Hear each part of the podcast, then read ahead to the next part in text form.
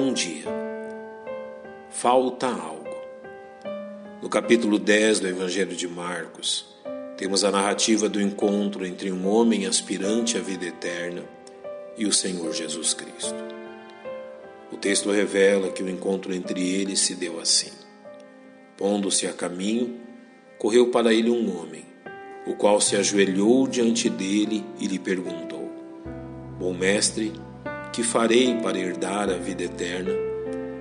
A resposta do Mestre, direta e imediata, foi: Tu sabes os mandamentos. Ao que ele confiantemente respondeu: Mestre, tudo isso guardei desde a minha mocidade. Jesus tem diante de si um homem que expressa grande desejo pelas coisas de Deus. Solícito e reverente, apressou-se a ajoelhar-se aos pés do Senhor, revelando seu nobre desejo. Não se iluda. A religiosidade humana é capaz de esconder muitas coisas debaixo de sua piedosa capa.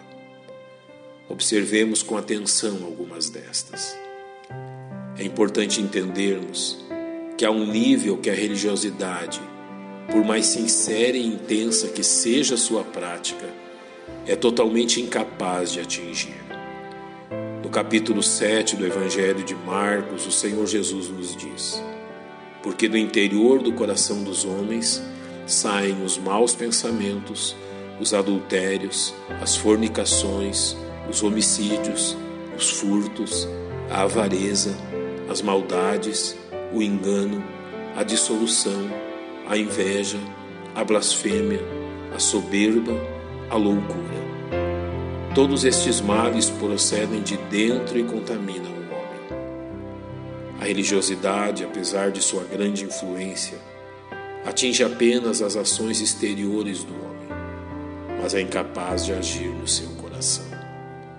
Sua influência é notável nas questões exteriores, mas infrutífera no que diz respeito a criar em nós um coração mesma forma, a religiosidade pode servir para encobrir a pecaminosidade do coração humano, ao mesmo tempo que o faz parecer bom aos olhos dos homens. Foi por isso que Jesus exortou aos ultra-religiosos judeus: Ai de vós, escribas e fariseus hipócritas, pois que sois semelhantes aos sepulcros caiados, que por fora realmente parecem formosos, mas interiormente estão cheios de ossos de mortos e de toda imundícia.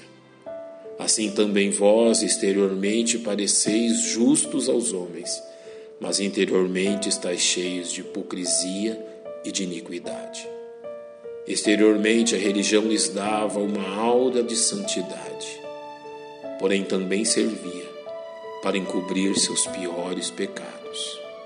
Talvez o maior mal causado pela falsa percepção que a religiosidade nos dá seja a forma com que ela alimenta o nosso orgulho.